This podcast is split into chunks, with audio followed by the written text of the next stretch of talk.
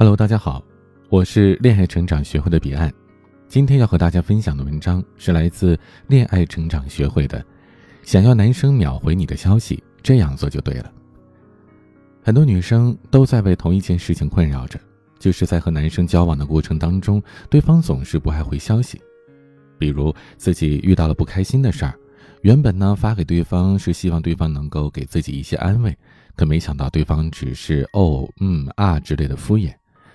还有呢，就是一些消息，男生回复的特别慢，经常好久才能蹦出一句话来。很多女孩子碰到这种情况，一边想和对方继续聊天，一边又担心自己消息发的太多，不够矜持，甚至担心会引起对方的反感，患得患失，搞得自己十分的焦虑。那我们今天的节目就和大家讲一讲，如何让男生变成一个秒回你消息的人。首先要激发男人对你的欲望，在《人性的弱点》这本书当中曾经写过，人的每一个行为都是根植于人们根本的欲望。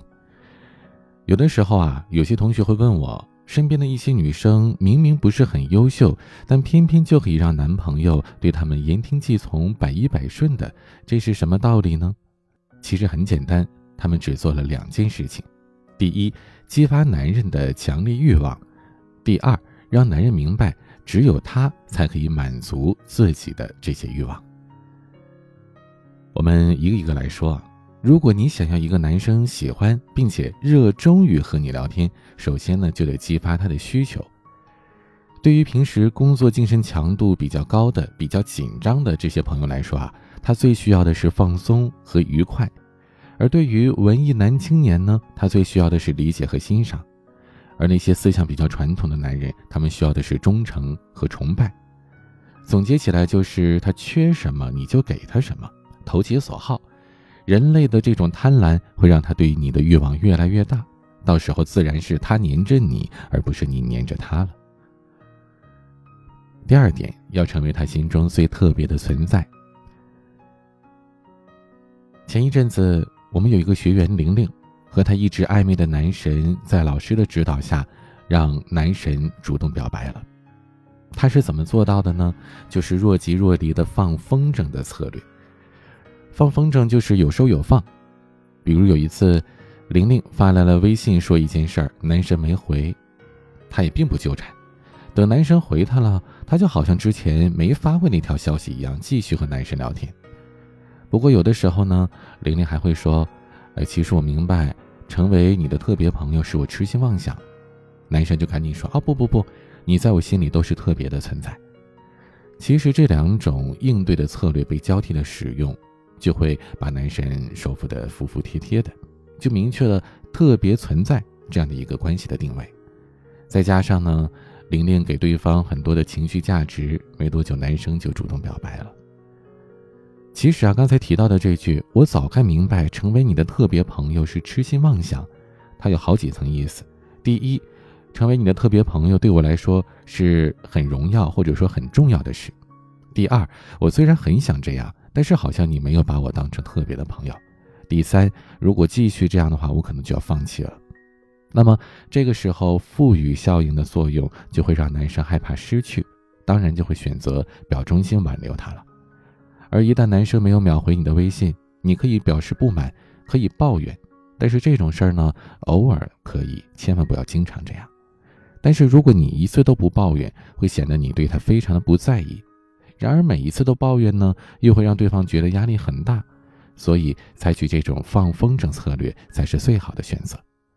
如果你可以让一个男生捉摸不透，又让他觉得把握不住你，就会成为他最特别的存在。之前我们说到了若即若离的放风筝法需要间歇性的表达抱怨，但是我们这里所说到的抱怨呢，它绝对不是那种一味的发泄自己的不满，把过错推到对方的身上，因为在这个世界上没有谁是喜欢经常被批评的，批评不会让对方反省自己，反而会激发他的敌意，让他更想证明自己是对的。所以，如果你一味的没完没了的抱怨，只会把对方推得更远。在这里呢，为大家提供一个话术：首先，你要表达自己不满的情绪，同时呢，要表达你付出了什么，这样会让你的这种不满是显得有理有据的，而不是在无理取闹。第二，你所有的负面的表达呢，都不要说太多，一两句足够了。你要相信这一两句话，对方如果在意，他就已经能够在意了，你不需要再反复的强调。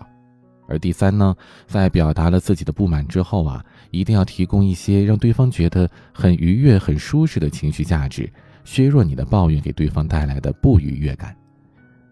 换句话说，就是给个巴掌，再给个甜枣。说到话题终结者啊，很多女孩子还会有这样的一个疑惑：和自己心仪的男生聊天，聊着聊着就没话说了，自己成为了话题终结者，该怎么办呢？其实很多女生回消息的时候，尤其在微信上回消息，特别喜欢回一些表情包，或者是哈哈哈啊厉害啦六六六什么的。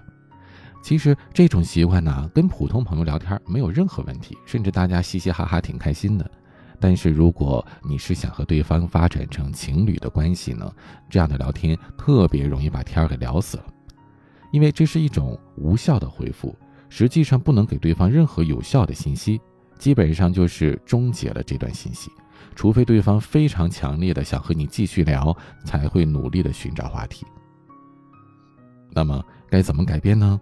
首先哈，别发那些表情包哈哈哈了，就算是发，也要偶尔的发，而且发完了还得接下来用文字啊，或者是你的语音消息，把你们的话题拉回到原来的轨道上，或者直接抛出一个新的话题。第二点就是。面对任何一个话题，尽量不要发表评论性的意见，而是发表建设性的意见。我们举一个很简单、很简单的例子啊，如果你的男神讲了一件事儿，比如说他在工作当中被他的同事给阴了，这个时候他肯定很郁闷呐，他会向你倾诉。这时候正确的回复不是“哎呀，你不要不开心了”，更不是说“嗯，你多喝点热水，吃点好吃的吧”，不是这样的。正确的做法应该是什么呢？你先跟他同仇敌忾，表达你的同理心，和他拉近距离。比如说，哎呀，你这个同事怎么这样啊？这也太缺德了吧！你太惨了，竟然被这种人渣欺负。第二点呢，就是说，如果是你，你会怎么做？比如说，如果是我，我就去找领导。这个时候呢，对方应该会跟你讨论了，比如说，哎呀，我为什么不能告诉领导啊？呃，我之前也经常被人这么欺负啊什么的。他会跟你说一些他的心里的想法，他的过去，或者说他接下来准备做什么。你可以对他后面说的话表示赞同或者反对，开展一段新的对话。但是啊，最后一定要认同他的观点。你可以这么说，嗯，还是你想的全面。那以后我遇到的事情要多听听你的意见，或者说。哎呀，你说的好有道理啊！我觉得你以后啊，肯定能够超过那个人渣的。最后，如果你们聊得还不错，你还有这种想继续聊下去的心情，你可以把话题就顺势引开了。比如说，嗯，没事儿，啊，心情不好嘛，没有什么事，一顿小龙虾解决不了的。我给你推荐一家呀，或者是，哎，今天晚上有空咱出去吃啊之类的。如果你详细的介绍了。接下来说到的这家小龙虾，他们家的特色，他们家的口味，他们家的受欢迎程度，没准对方就会主动邀请你了，对吧？当然了，如果对方和你倾诉的不是不开心的，而是一件好事，一件开心的事儿，就更简单了。比如说，对方说自己升职加薪了，你当然要表示很开心。接下来呢，提出来希望和他有更多的交流学习的机会，或者问他为什么能如此的优秀。千万别小看这两句话。